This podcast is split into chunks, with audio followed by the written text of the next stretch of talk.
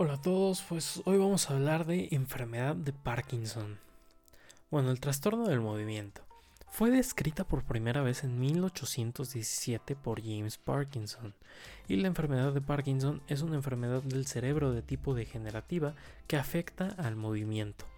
La enfermedad de Parkinson es a la vez crónica, que persiste durante un extenso periodo de tiempo y progresiva, eh, bueno, lo que significa que sus síntomas empeoran con el tiempo. Pero, ¿qué es la enfermedad de Parkinson? El Parkinson es una enfermedad que afecta al sistema nervioso en el área encargada de coordinar la actividad motora y muscular. Eh, como algunos datos de enfermedad de Parkinson en México, la Secretaría de Salud en México señala que anualmente se presentan 50 casos por cada 100.000 habitantes. Es la segunda causa más frecuente de enfermedad degenerativa en el adulto y esto va después del Alzheimer. Y la enfermedad media de inicio es a los 55 años con una duración promedio de 3 de 10 a 13 años. Eh, la enfermedad de Parkinson pues no tiene cura y su control depende de recibir diagnóstico y tratamiento oportuno. La enfermedad eleva el riesgo de caídas sin fracturas. En 27% de los pacientes han tenido fracturas de cadera. 43% de los enfermos sufre, depresión en los primeros 10 años del diagnóstico. El 30% tiene trastorno gastrointestinal. El 40% padece de trastornos del sueño. El 35% presenta trastornos cardiovasculares. El 16% sufre alucinaciones. Y más de 15% de los pacientes tienen antecedentes con familiar, eh, bueno, antecedentes familiares de la enfermedad. Estos son datos del Parkinson en México. Los factores de riesgo son el envejecimiento, la herencia genética, el sexo, los factores ambientales y traumatismos. La etiología, bueno, tiene factores genéticos. Se han encontrado ciertos genes que pueden asociar, asociarse a la enfermedad de Parkinson. Por lo menos 15 a 20% de los pacientes de la enfermedad de Parkinson tienen un familiar cercano que tenga síntomas parkinsonianos. El Instituto de Investigación Nacional del Genoma Humano y el Instituto Nacional de Desórdenes Neurológicos y el Recorrido establecieron claramente un gen, bueno, en el cromosoma 4 llamado el gen alfa del sinsulain, que bueno, se asocia al Parkinson en algunas familias. La etiología también, bueno, eh, no, existe una causa definida, la herencia es genética y el virus, bueno, tiene, hay virus y toxinas, que bueno, esto es un Parkinson secundario. Los síntomas van a ser de dos tipos, síntomas motores y síntomas no motores. Los síntomas motores son temblores, eh, bradicinesia, rigidez muscular y inestabilidad postural. Y los síntomas no motores son el trastorno del sueño, pensamiento y memoria y trastornos neuropsiquiátricos. Em, los tipos de Parkinson vamos a tener dos eh, Parkinson primario y Parkinson secundario. El Parkinson primario es genético, idiopático o esporádico y bueno, otros procesos neurodegenerativos como el trastorno genético.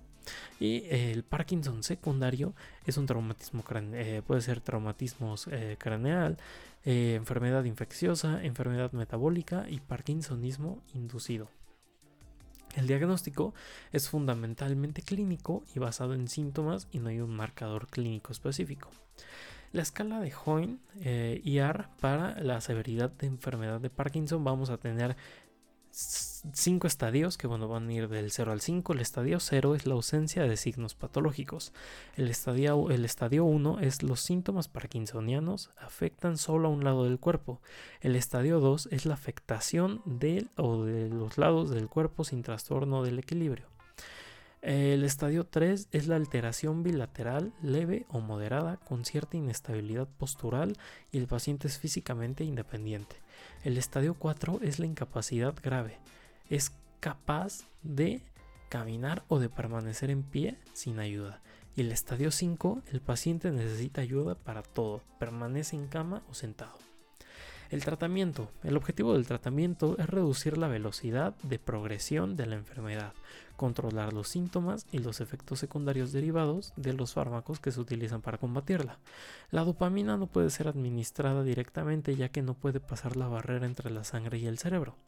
Y por este motivo se ha desarrollado una serie de fármacos que favorecen la producción de esta sustancia o retrasan su deterioro y que se administra en función a la gravedad de los síntomas.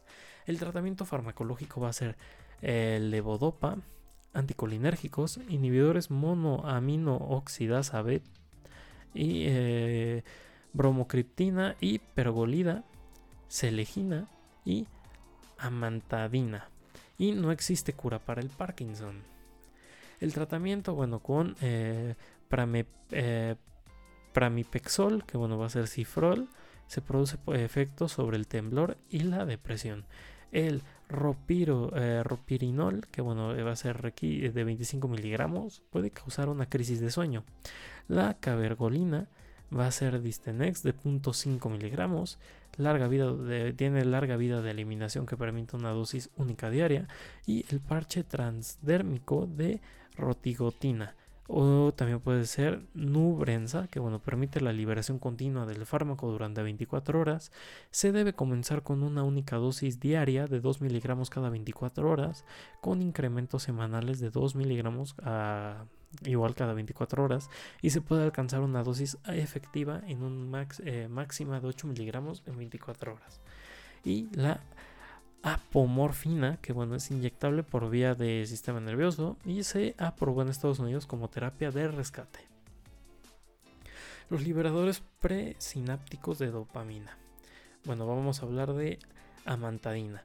En 1969 se descubrió su utilidad en el Parkinson, se, utilizaba como antiviral, aunque no se sabe cómo actúa, tiene propiedades anticolinérgicas y dopamiméticas y reduce la disinesia inducida por fármacos hasta en un 70%.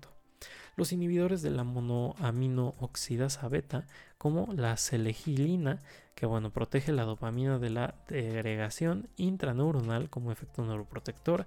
En un principio este fármaco fue utilizado como complemento del levodopa. Como efecto segundo eh, eh, se presenta hipotensión ortostática e insomnio y la dosis es de 5 miligramos en el desayuno y la comida. En 2006 se introdujo la eh, razagilina que fue aprobada para ser utilizada como fármaco único inicial y como complemento del levodopa. Los anticolinérgicos disminuyen la actividad del, neurotransmisor acetilcolina y se utilizan principalmente en pacientes jóvenes para controlar el temblor en reposo y la distonia. Que bueno, los más utilizados van a ser el viperideno y triexifenidilo. Eh, trixifenidilo. Bueno, son los más utilizados. El pronóstico no es mortal en sí misma, pero el promedio de vida es menor. Las etapas tardías pueden sufrir complicaciones como infecciones, neumonía por aspiración, úlceras por presión, alteraciones nutricionales, traumatismos y complicaciones de caídas, incontinencia urinaria, esta puede ser fecal e infarto fecal, y complicaciones relacionadas con los diferentes tratamientos farmacológicos. La rehabilitación vamos a tener cuidados generales, que bueno, van a ser recomendaciones de sueño y dieta, y la terapia rehabilitadora, que va a ser ejercicio y fisioterapia, eh, logopedia, terapia ocupacional, estimulación cognitiva, apoyo psicológico y emocional. El pronóstico. Los medicamentos pueden ayudar a la mayoría de las personas con Parkinson y sin tratamiento esta enfermedad empeorará hasta llevar un deterioro de todas las funciones cerebrales y una muerte prematura. Y las consecuencias es la dificultad para realizar las actividades diarias, la discapacidad, que bueno, difiere a, personas, eh, a una persona con otra, y lesiones por caídas. Efectos secundarios de medicamentos también es una consecuencia. Y bueno, esto sería todo de enfermedad de Parkinson.